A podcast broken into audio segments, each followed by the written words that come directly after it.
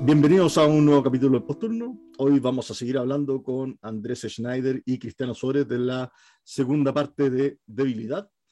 Eh, y a pesar de que hay una semana de diferencia entre cada capítulo, la verdad es que son solamente dos minutos en la grabación que estamos haciendo. Hola Andrés, hola Cristian, ¿cómo están? Hola, otra vez tanto tiempo, Miguel. Hola, Miguel, tantas lunas. Tantas lunas. Eso. Esta segunda parte de debilidad ya aterrizarla un poco más a, primero, cómo estudiamos la debilidad y segundo, eh, cuáles son como los diferenciales más típicos y como los más clásicos cuando hablamos de debilidad, sin caer en patologías raras ni en cosas aberrantes, sino que en, en aquellos como síndromes más, más clásicos que, que uno aprende.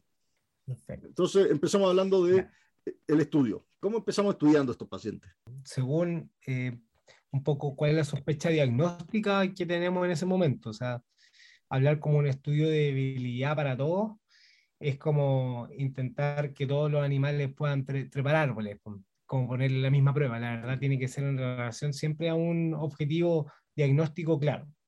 Em, en relación a eso va a depender mucho de la patología que estamos sospechando. Perfecto. Con respecto al laboratorio, ¿qué laboratorio es esencial en estos pacientes y que no se nos puede pasar? Mira, eh, habitualmente, sobre todo los pacientes, bueno, laboratorio, en la primaria, sí o sí, hemoglucotest y electrocardiograma, de regla. Eh, hay un estudio que se hizo en 2002 por Gupta que mostraba que todo paciente que consultaba en un, centro de urgencias, el 4 al 7% de estas debilidades eh, eh, que se lo tomó a todo el electrocardiograma, se mostraban alteraciones en el electrocardiograma que eran sugerentes de infarto. Para mostrar que, si bien es poco frecuente, pero está, ¿ya? Y era como dirigido, ya como descartando las causas emergentes de, digamos, de, en la versión primaria, el laboratorio siempre, siempre tiene que ir al menos de regla, creo yo, eh, un recuento hematológico para descartar anemia, sobre todo en debilidad generalizada, eh, electrolitos plasmáticos para descartar dirigidamente alteraciones del potasio, hiper o hipocalemia, pensando en un bioquímico y dirigido una seca total en paciente que se esté sospechando una rhabdomiolisis, eh, en contexto de una debilidad generalizada y parámetros inflamatorios, ya sea tanto en el recuento hematológico como PCR, si es que estamos sospechando que la debilidad generalizada es en contexto de una infección. Eso yo creo que panel como para todos. ¿ya? Em, y ya después, si es que empezamos a ahondar como, eh, dependiendo de la historia clínica, el estudio va a ir dirigido a nuestro diagnóstico diferencial más probable. Eso. Que vamos a ir no olvidar, ahí. No olvidar los otros electrolitos también que son importantes, como el magnesio, el fósforo y el calcio, que son como los electrolitos más olvidados, pero que por lo general se van a presentar como debilidad, ¿ya? Eh, dentro de varios síntomas eh, más. Y lo otro es que el sodio también puede dar algunos, algunos eh, eh, síntomas de debilidad también. Y con respecto a la rhabdomiolisis y la CK, siempre complementar con la función renal, ya que eso nos va a dar la gravedad que va a tener esta rhabdomiolisis con respecto a, con, con, respecto a la disfunción de órganos ya una vez viendo y teniendo estos exámenes generales, claro, después viene la pregunta si es que uno va a hacer una resonancia, si es que uno va a hacer un escáner, si es que uno va a hacer una punción lumbar, y yo creo que eso es más fácil si es que vamos viendo cada una de las patologías como eh, en específico que uno pudiera ir sospechando, como para no, no enredar mucho el tema de lo, del estudio. Entonces, si es que vamos viendo como patología en específico, eh, no sé quién quiere empezar con alguna, Andrés o Cristian. Em, yo parto. Bien. A ver, una de las patologías que mm, eh, habitualmente se asocia a debilidades como de las que tenemos que pensar es el Guillain-Barré. Que el Guillain-Barré es una mm, neuropatía em, inflamatoria, ¿ya? Eh, de características sensorio-motora, aguda ascendente. Esa es como la más típica y que habla mucho de cómo se presenta. Ya. Em, esta es una patología del eh, sistema nervioso periférico ¿ya? y que es súper importante determinar em, si es la, la, la no de ciertas cosas. El diagnóstico de Guillain-Barré es clínico. ¿ya? Em, es súper importante porque son patologías que pueden llevar eh, con una eh, secuelas neurológicas importantes que tiene tratamiento y que em, también tiene otras secuelas que pueden incluso llegar a la muerte, ¿ya? Entonces, eh, voy a hablar un poco de las cosas que tienen que estar, cosas que apoyan fuertemente el diagnóstico y cosas que deben hacer sospechar que la debilidad no es Guillain-Barré, sino que es otra cosa. Dentro de las cosas que deben estar, ¿ya? Es uno de que tenga una debilidad de extremidades progresiva, ¿ya? Y que haya al menos ausencia o disminución de los reflejos de las extremidades, ¿ya? Cosas que apoyan el diagnóstico es que tenga disfunción autonómica, lo que conversábamos previamente en el capítulo pasado, que tenga em, simetría de los, sus síntomas, o sea, que la debilidad sea simétrica, ¿ya? Em, que los síntomas sensitivos sean leves, y es súper importante destacar que si la, debilidad está acompañada por una parálisis facial bilateral, uno tiene que ir a, ir a pensar Guillain-Barré. ¿ya? Cosas que no corresponden a Guillain-Barré, que es muy importante, es la asimetría de la debilidad es, rara, ¿ya? Mm, hay que pensar otra cosa, ¿ya? Que tenga disfunción respiratoria al inicio del cuadro con síntomas leves de extremidad, o sea, que la debilidad es fundamentalmente la musculatura respiratoria, hay que pensar otra cosa, ¿ya? Si tiene una, evolución eh, aguda de horas de evolución, también hay que pensar otra cosa, ¿ya? Y que el paciente tenga nivel sensitivo o tenga alteración del estado mental, también hay que pensar en otros diagnósticos. ¿ya? Esto yo hablo principalmente del Guillain-Barré clásico, ¿ya? Hay, que corresponde al 80% de las presentaciones de Guillain-Barré. ¿ya? Hay muchas otras presentaciones de las cuales son bien, bien eh, raras y que se escapan un poco a lo que queremos hablar en el capítulo. ¿ya? ¿Cuál es el estudio clásico que nosotros hablamos de un Guillain-Barré? Es eh, la punción lumbar. Si uno sospecha un, Guillain-Barré, debe hacer una punción lumbar. ¿Y qué cosas vamos a ir a buscar en el examen? Es disociación albuminocitológica. ¿Qué significa esto? Que tenga aumento importante de las proteínas, pero sin aumento de la celularidad. ¿ya? Em, es importante de que esta, este hallazgo no es diagnóstico de, de Guillain-Barré. ¿Por qué razón? Porque durante la primera semana, pues hasta un 30-40% puede tener este hallazgo, pero el resto puede perfectamente no tenerlo. Y a las dos semanas esto aumenta de forma importante. O sea, la disociación es mucho más probable encontrarla en la segunda tercera semana, ya que se presentan alrededor del 60-90% dentro de la segunda semana. ¿ya? Em, la presencia de células en la PL tiene que hacer pensar en otros diagnósticos. ¿ya? Entonces, súper importante destacar que el, em, esta patología es un diagnóstico clínico, que la PL nos ayuda pero no descarta una PL normal y que eh, el uso de imágenes, la verdad, solamente tiene importancia para descartar otras patologías. El Guillain-Barré no se, no se hace el diagnóstico con una, em, con una resonancia, por ejemplo. ¿Ya?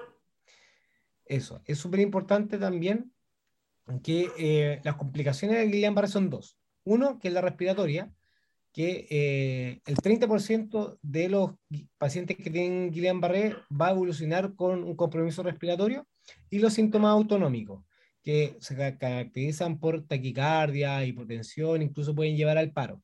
¿ya? ¿Cuáles son los predictores de falla respiratoria? Un poco recalcando lo que dijo Cristian en el capítulo pasado, es uno, que el paciente no logre contar hasta 20 con una sola inspiración máxima y que el paciente tenga una parecia extensora de cabeza, que eso habla de em, compromiso a nivel eh, diafragmático, ya que la inervación corresponde al mismo nivel eh, medular, digamos.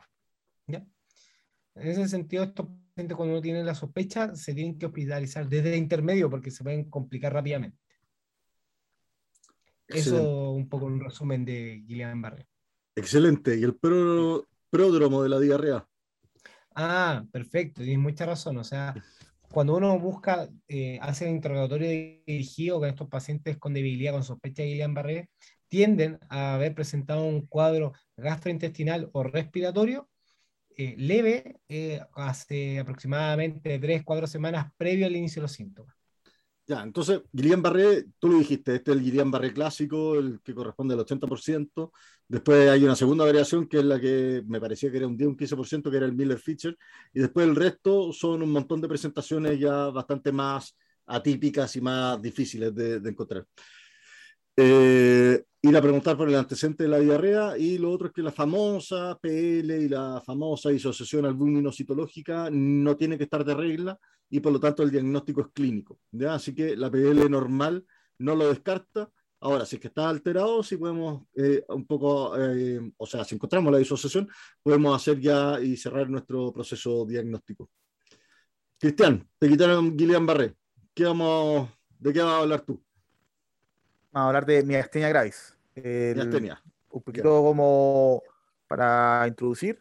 Eh, la miastenia gravis es una enfermedad que es una enfermedad autoinmune que conlleva a que se crean eh, autoanticuerpos que bloquean los receptores de, de acetilcolina en, la, en los receptores postsinápticos de la, digamos, la unión neuromuscular y que habitualmente el, quien genera estos autoanticuerpos es el timo, en alrededor de un 75% de los casos de los pacientes, ¿ya?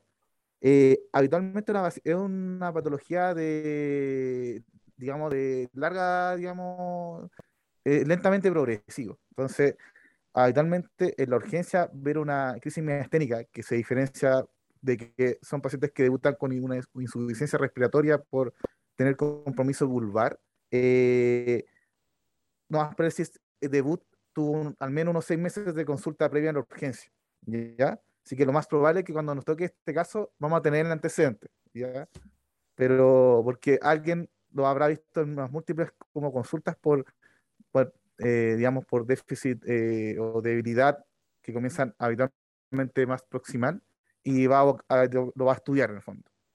Bocándonos un poco a la clínica, eh, estos pacientes presentan, como dije, debilidad muscular, que la característica es que es una debilidad que tiene que ver con lo más bien, ya, o sea, de los grandes músculos, ya, que esto en peora a lo largo del día, porque mientras nosotros más ocupamos la musculatura o mientras más demos uso a los receptores, digamos, de acetilcolina para poder ejercer una, una acción, eh, los, estos pacientes amanecen bien y durante el día empeoran, ¿ya? Eso es un dato anamnéstico relevante que orienta a sospechar miastenia gravis, ¿ya?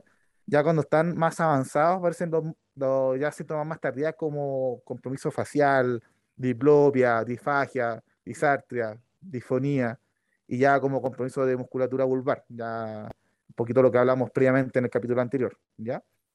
Pero lo clásico que nos enseñan a nosotros en pregrado es que tiene este compromiso ocular, esta tosis, eh, que es agotable, y hay un par de signos que al menos quiero que se ven acá, que, que el tema del peak sign, que en el fondo este agotamiento, digamos, de músculo auricular del párpado, cuando decirle al paciente en 30 segundos que parpadee, después debería generar una tos y, y fondo por producto de la fatigabilidad del cuadro, ¿ya? Eso, el diagnóstico en verdad hay formas de sospecharlo. Nosotros el, escribir la literatura el tema del ocupar el, el test de hidrofonio que es un inhibidor de la colinesterasa, que si nosotros lo ocupamos aumenta las concentraciones de acetilcolina en el fondo. Entonces eh, mejorarán los síntomas en una crisis miasténica versus el mayor diferencial en estos casos de una crisis colinérgica que no mejora. Eh, pero cuando son miastenias graves que no tienen esta presentación emergente como lo que mencioné previamente, eh, uno parte con el estudio con, digamos, con electromiografía como prueba inicial y ahí van a seguir orientando según las sospechas. Eh, algunos de entrada plantean eh, tomar alguna imagen de tórax para ver si es que tiene un aumento del timo y en fondo que es altamente sugerente por lo que expliqué en el fondo previamente, ¿ya?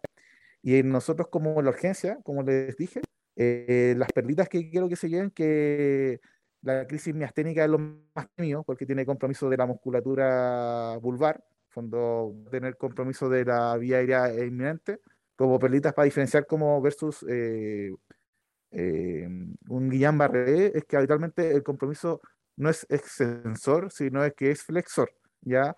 Pero hay un cierto porcentaje, 10 al 15% que igual se puede presentar extensor, así que no es diagnóstico. Y em, como cosas que pueden como evaluar la urgencia también como prueba rápida, el test de hielo o el test ICE, eh, en donde uno durante dos minutos le coloca una bolsita de hielo en los ojos donde tiene esta presentación de tosis y es positiva cuando la tosis disminuye o mejora más de 2 milímetros. Eh, habitualmente como la explicación de esto es que con el frío eh, aumenta la, o sea, se liberan los anticuerpos que están unidos a los receptores postsinápticos. Ya, eh, tiene buen LR, pero si uno va al estudio que es, revisa esto, que es un estudio del llama, eh, hay alto intervalo de confianza. Eh, pasa la línea de no efecto, pero es lo que tenemos y que podemos ocupar rápidamente la urgencia. ¿ya? Recalcar evaluación primaria de estos pacientes, predictores de, como de falla de vía aérea y el test de eh, hidrofonio que lo hacen habitualmente los neuros, pero estando hospitalizados. Es poco probable que nosotros podamos hacer eso en la urgencia. Así que siempre vamos a actuar con incertidumbre. Y como le digo, y se repetido, soporte es lo más importante para estos pacientes. ¿Ya? Eh, y otro que no mencioné, que eh, el tratamiento habitualmente no lo iniciamos nosotros, pero uno puede ocupar ya sea oneostigmina o piridostigmina, que es para aliviar los síntomas, pero no alteran y no mejoran los outcomes en pacientes que presentan crisis miastenia. Pero para que recuerdan esos nombres que lo más probable lo van a iniciar los neuros junto con corticoides, metilprednisolona, ¿ya? Y otra alternativa es que ya se mencionan plasmaferic, plasmaferic en pacientes que ya le, en fondo como alternativa. Pero eso habitualmente no lo vamos a ver nosotros, ya quedan para en unidades monitorizadas UTIM, UCI, dependiendo de la disposición del paciente. Eso, es importante monitorizar estos pacientes. Eh, la prueba de hielo, esa es como uno de los clásicos.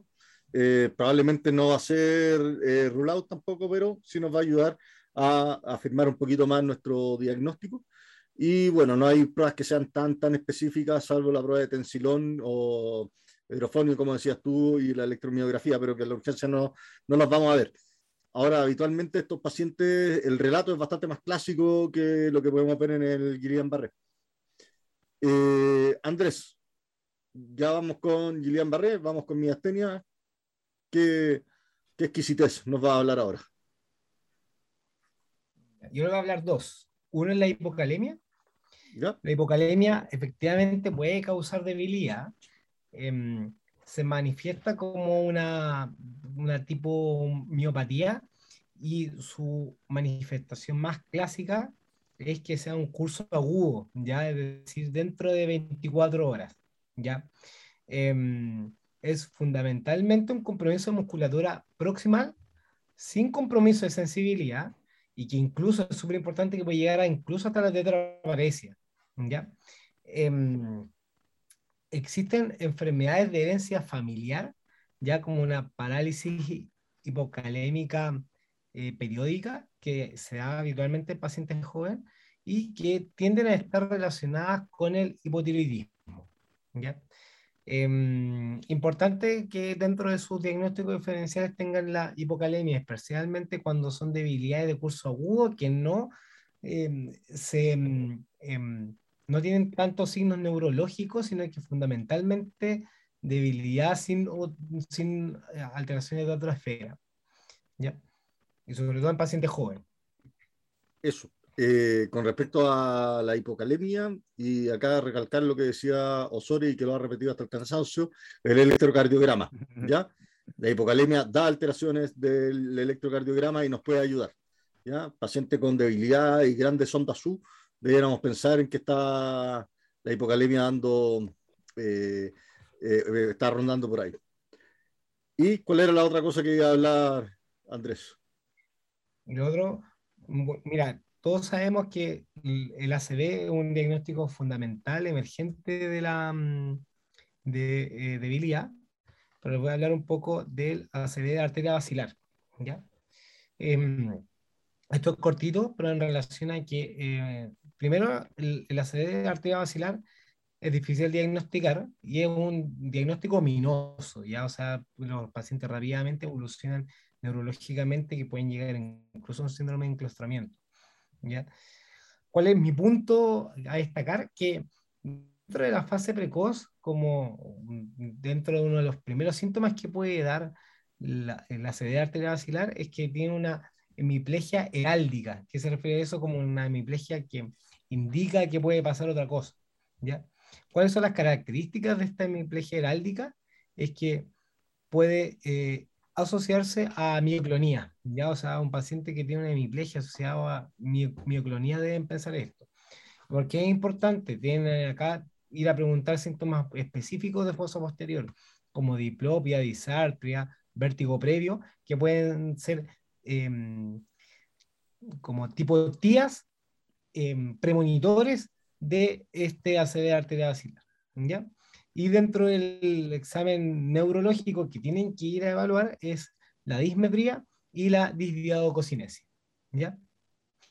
Esto es importante, súper importante porque eh, estos hallazgos de, síntomas, signos cerebelosos, pueden estar incluso en el hemicuerpo no afectado.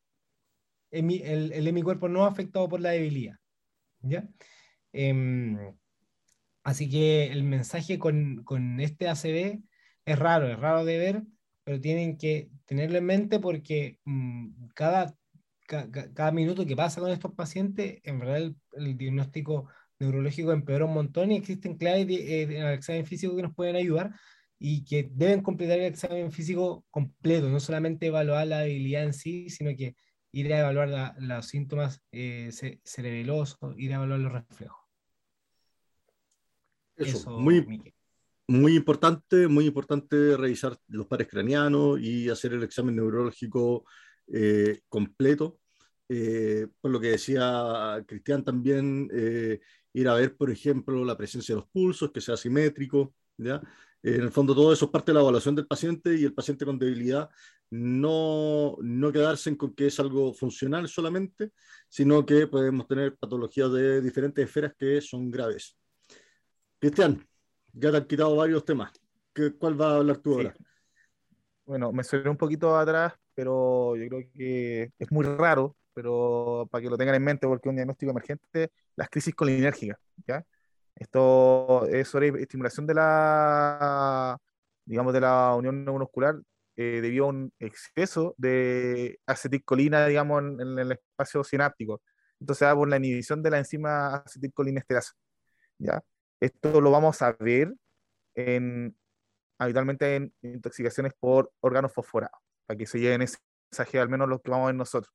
Eh, si es que alguna vez lo vemos, o eh, sobre todo en pacientes que algún médico general de zona que vean pacientes en zonas agrícolas les puede llegar alguna vez. Esto es grave, tiene mortalidad social. ¿ya?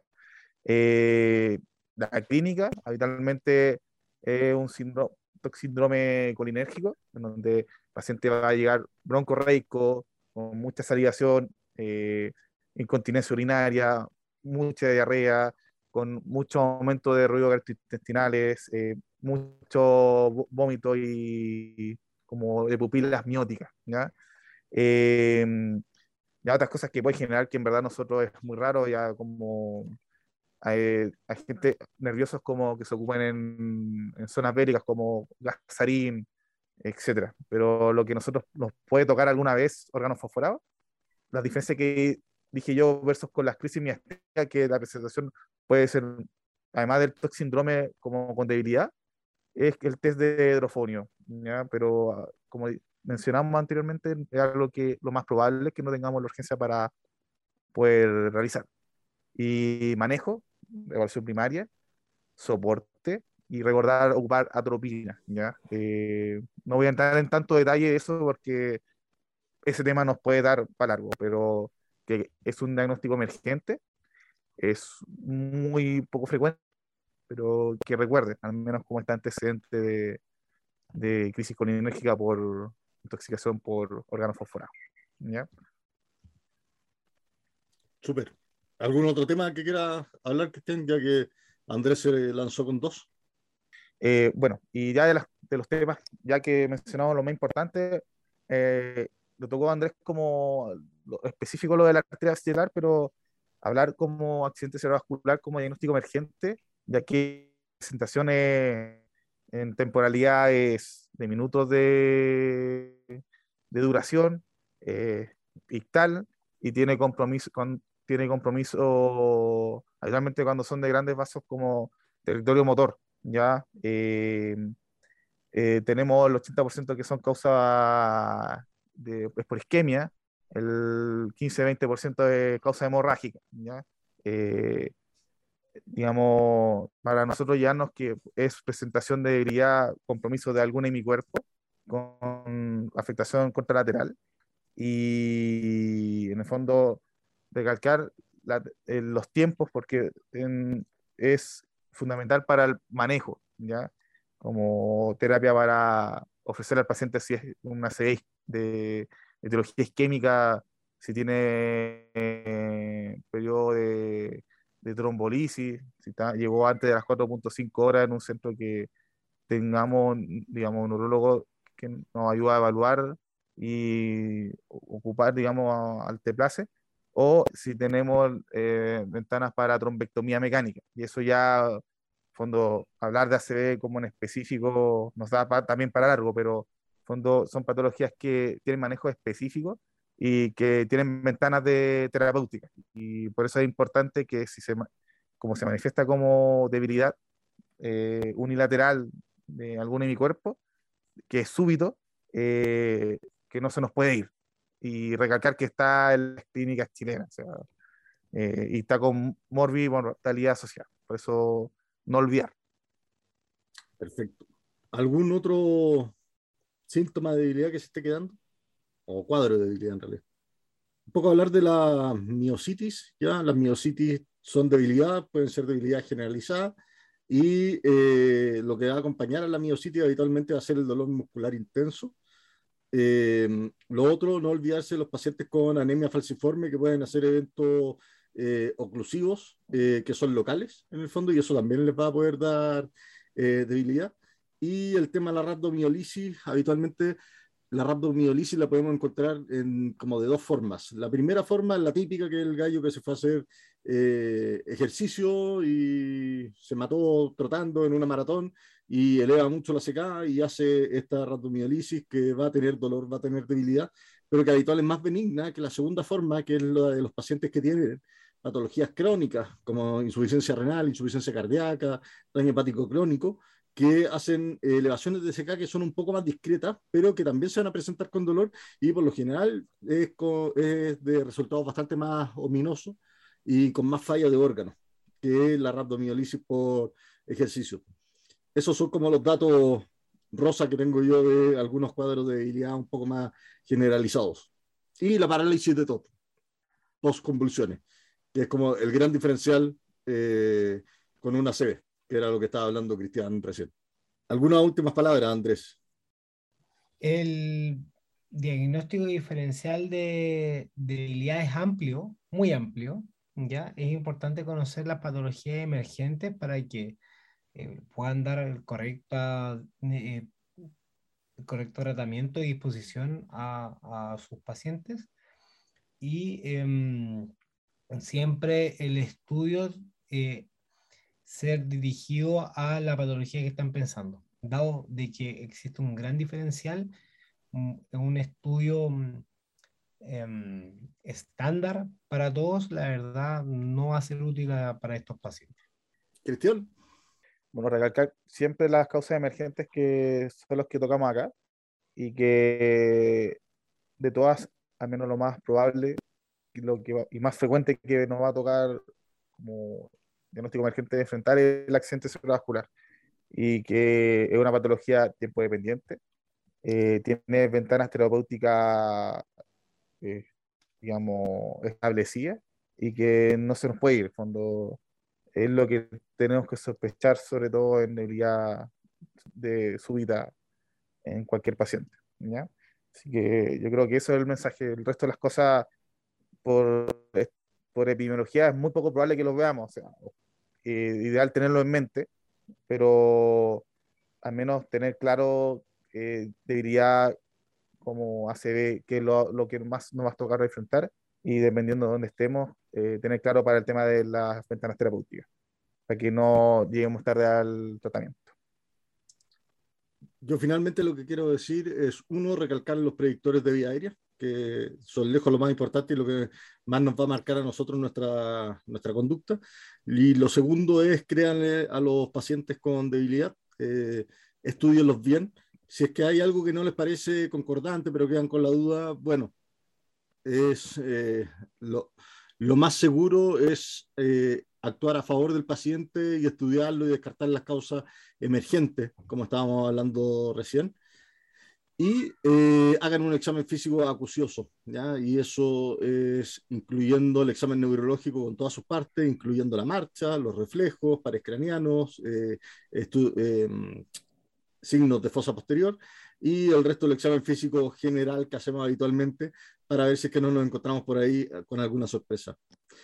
Entonces, André Cristian, les quiero dar las gracias a ambos. fueron dos muy buenas sesiones y nada, pues, espero tenerlos juntos o separados para algún próximo capítulo. Así que cualquier tema interesante o caso clínico interesante que tengan, avísenme y lo hacemos podcast. muchas gracias Miguel por la invitación. Eh, me gustó la experiencia. Así que ojalá vernos nuevamente. Eso. Bueno, nos vamos a seguir viendo. en el podcast. Pero eh, ojalá recibir la invitación en, el podcast. Nos veremos Eso, todavía, no, todavía, no, todavía no te libras de mí. Eso. Pues, un abrazo grande a ambos. Cuídense. Un abrazo.